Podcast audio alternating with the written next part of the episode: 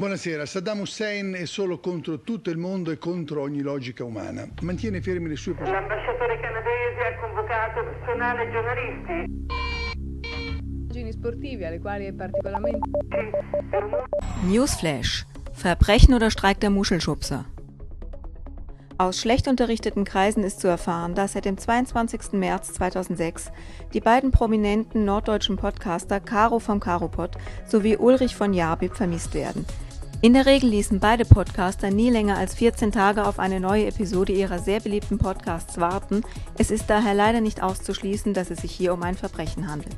Da sie beide in ihrer vorerst letzten Folge Werbung füreinander gemacht haben, liegen zweierlei Vermutungen vor. Auf alle Fälle wird ein starker Zusammenhang für das Verschwinden der beiden angenommen. Vermutung 1. Bei den mutmaßlichen Entführern handelt es sich um Anhänger der sehr verschworenen und bislang führenden süddeutschen und österreichischen Podcast-Szene, die die starke Konkurrenz, die plötzlich von Seiten der Fischköpfe ausgeht, im Keime zu ersticken versuchen. Da bisher keine Lösegeldforderungen bekannt wurden, hoffen wir, dass wir es in diesem Fall tatsächlich nur mit Entführung zu tun haben und beide wohl auf sind. Vermutung 2.